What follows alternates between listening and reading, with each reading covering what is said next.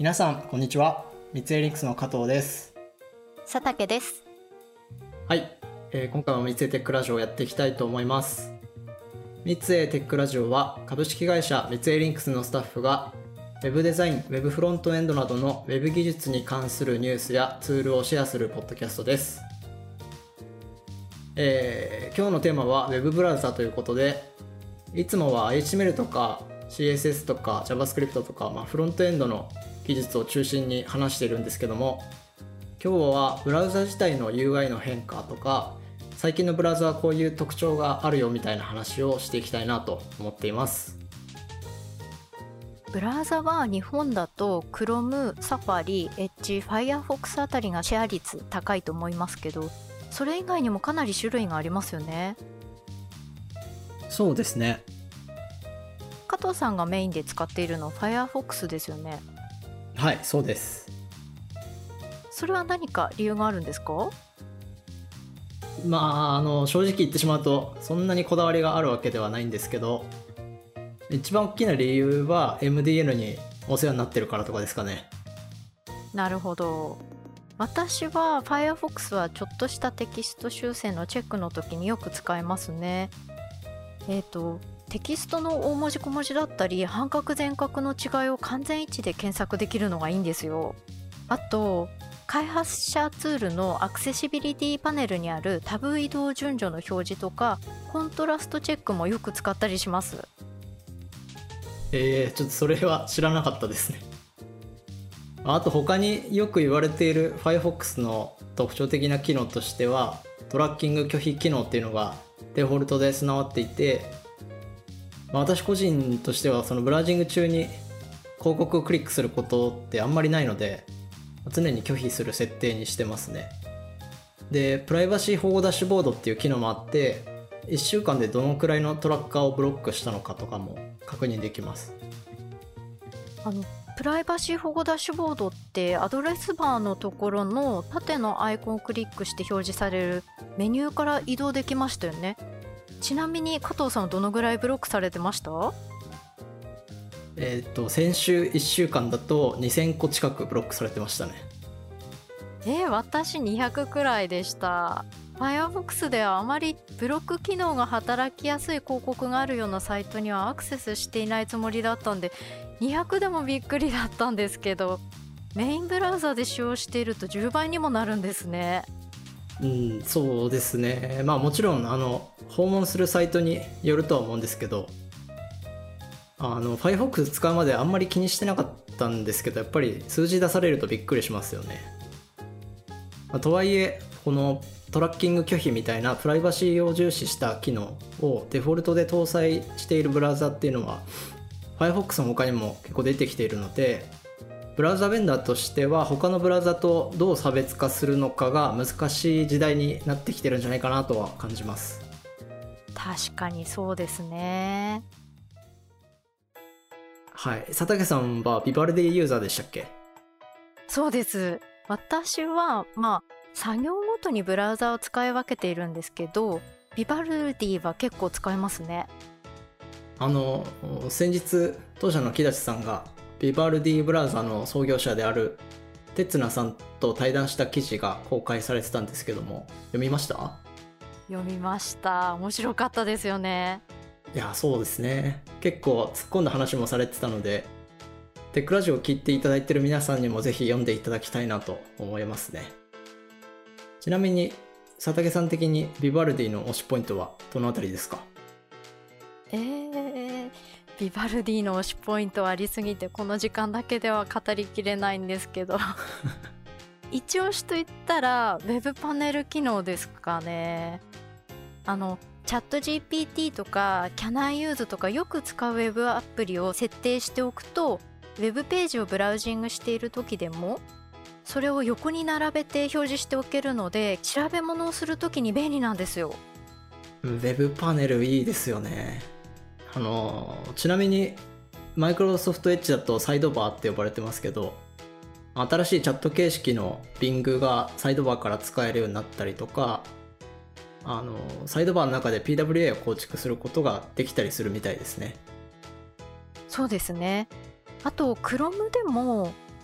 拡張機能からサイドパネルにコンテンツを表示するための API っていうのを発表してましたね。そうですねあのいわゆるマルチタスクというかコンテンツを見ながら何かツールを一緒に使いたいというのが世の中のニーズとしてあるってことなんですかね。そうかもしれないですね。サイドパネルがまあ最近のブラウザの UI としてトレンドなのは間違いないかなと思います。はい。でビバルディの話に戻りますけど他に特徴的なポイントってありますか？えー、そうですね。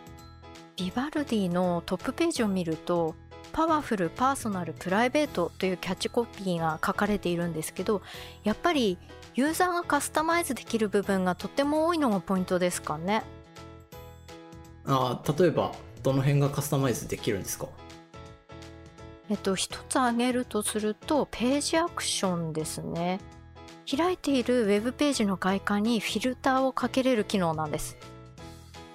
フィルターっていうのは何でしょう例えば色味を変えたりとかそういうことですかね？そうですね。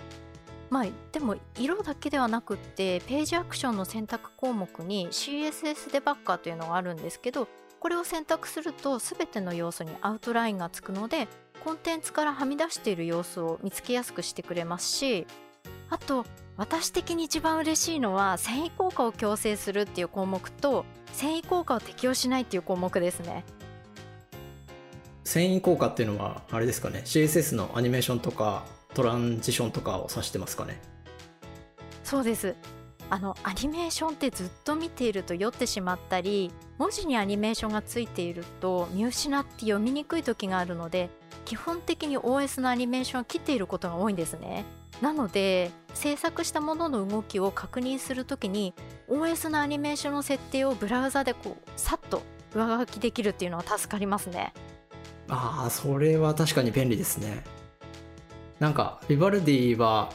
そういうカスタマイズ用のユーザーインターフェースが全体的に分かりやすく作られてるなっていう印象はやっぱりありますね。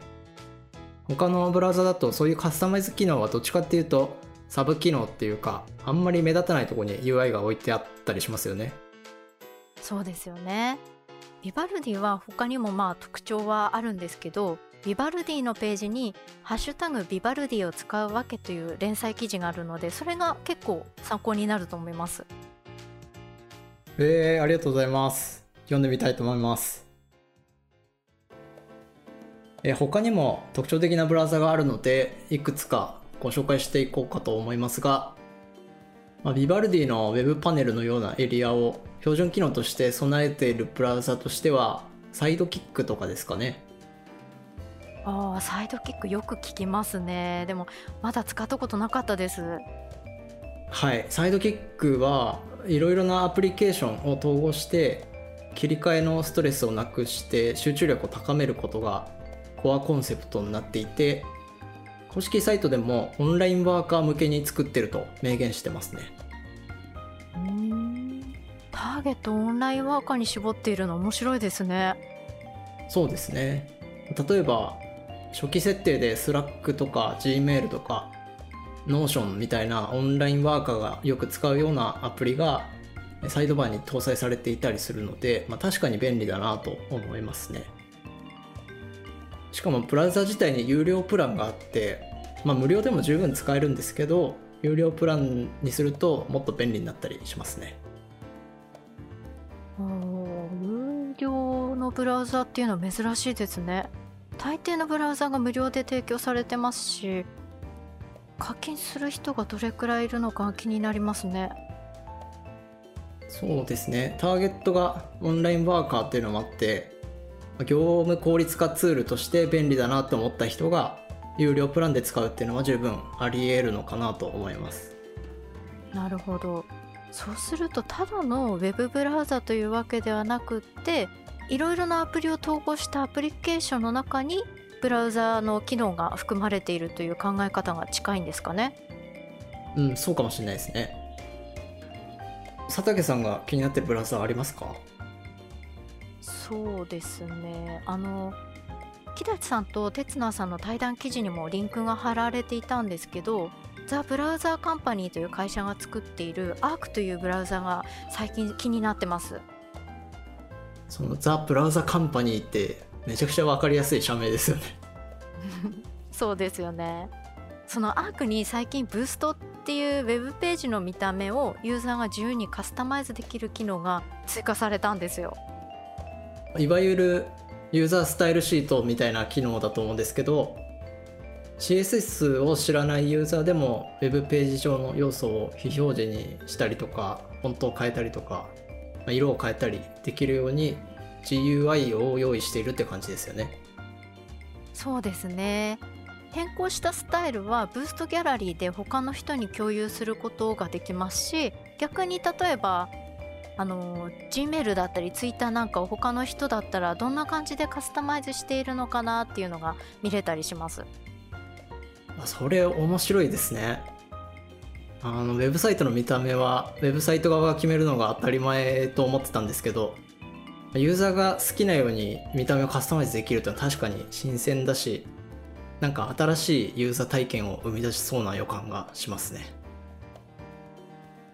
あとはちょっと毛色が違いますけどイガリアが開発しているウォルビックとかも特徴的ですね。あウォルビックは Firefox リアリティの後継のブラウザですよね。そうですそうです。あの VR デバイスとか AR デバイスなどの XR 向けに構築されているっていうところが、まあ、最大の特徴ですね。うん。VR デバイスでブラウザー使ったことがなかったのでちょっとイメージするのが難しいですね。うんそうですよねあのウォルビックのサイトにはハンドトラッキングに関するページとかもあるんですけどやっぱり普段私たちがスマートフォンとかパソコンで使っているブラウザとは操作の仕方が大きく違うんで面白いなと思って見てます。アップルのビジョンプロも発表されましたけどビジョンプロは確か手だけではなくて視線も組み合わせて操作する感じでしたよね。はいその通りですね。あの Wolvic ではアイトラッキングはまだサポートしてないようなんですけどロードマップを見ると2023年の Q4 のところに initial eye tracking support って書いてあるのでハンドトラッキングだけではなくてアイトラッキングも今後サポートする予定はあるみたいですね。それは楽しみですね。イガリアは WebKit の開発も積極的に参加されているのでビジョンプロ向けのサポートの方も期待したいですね。はいそうですね。はい他にもいろいろブラウザーあるんですけども今日はこの辺にしておこうかと思います。あの開発者視点だとブラウザーっていうよりはどちらかというとレンダリングエンジンとかに影響されることが多いかもしれないですけどユーザー視点で改めてブラウザについて考えてみるとやっぱ面白いですね。そうですね。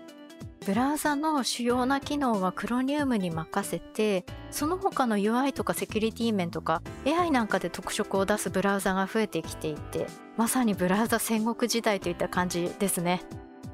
ブラウザを作業や環境に合わせて使い分けるのも楽しいですしいろいろ試して自分に合うブラウザを探したいですね。はい。とてもいい感じにまとめていただいてありがとうございます。